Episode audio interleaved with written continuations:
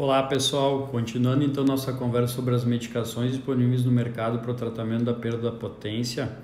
É, ontem falamos sobre o sildenafil, mais conhecido como Viagra, né? E nós temos uh, então quatro potentes e seletivos medicamentos que foram aprovados pela Agência Nacional de Vigilância Sanitária no Brasil, que é a Anvisa, para o tratamento da disfunção erétil.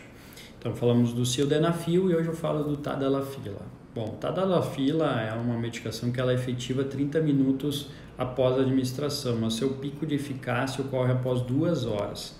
Sua eficácia normalmente é mantida até 36 horas e normalmente não é afetada pela alimentação. É administrada em dose de 5 e 20 miligramas e a dose inicial normalmente recomendada é de 20 miligramas e é adaptada de acordo com a resposta do paciente e com os efeitos colaterais dele. As taxas de sucesso normalmente são de 67% e 81% nos homens utilizando a dose 10 e 20 miligramas respectivamente. Uh, esses dois, tanto a sildenafila quanto o tadalafila, são os dois medicamentos mais usados no dia a dia do urologista. Mas eu vou comentar com você sobre outros dois medicamentos que temos, que é o vardenafila, que é o Levitra, tá? Que o vardenafila é efetivo após 30 minutos da, da administração.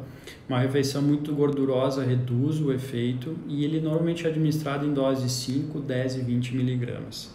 A dose inicial recomendada de 10 miligramas ela é adaptada de acordo com a resposta do paciente pelos efeitos colaterais que ele possa vir a ter.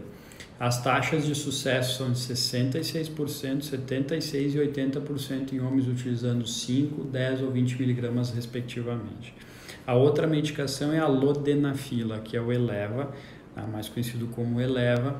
A lodenafila é uma medicação que ela não é muito utilizada pelos seus efeitos abaixo do esperado comparado a outras medicações já citadas anteriormente. Então, muitas vezes nós usamos nos casos de homens que têm perda de ereção puramente psicológicas, uh, por ansiedade ou medo até na hora da relação. E ela acaba funcionando como um efeito placebo. Tá? A escolha ou a preferência né, pelas diferentes, pelos diferentes tipos de medicamento para potência, ela vai depender uh, da frequência do intercurso sexual, então uso ocasional ou terapia regular, se é 3 a 4 relações por semana, por exemplo e da experiência pessoal do paciente, do homem com um determinado medicamento.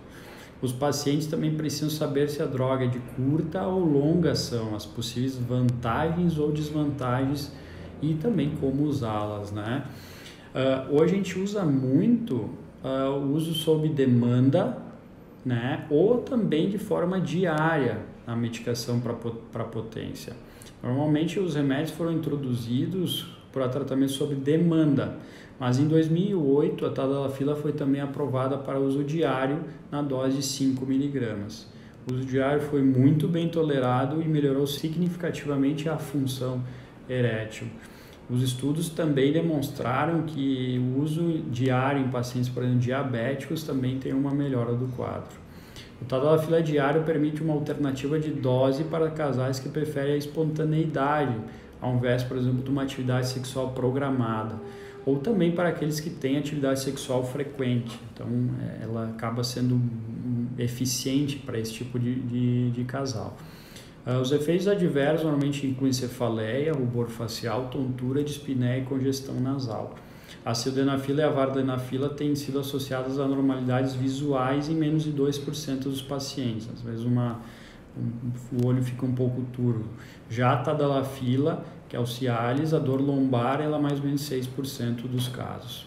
Os efeitos normalmente são moderados e autolimitados, com uso contínuo e a taxa de existência devido aos efeitos adversos semelhantes ao encontrar no grupo placebo, ou seja, os homens que usaram uh, farinha, remédio farinha, tiveram os mesmos sintomas dos que usaram a medicação ela é muito segura do, sobre efeito cardiovascular, né? a chance de infarto, que é o grande medo que os homens têm, e não demonstrou nenhuma diferença em taxas de infarto agudo do miocárdio.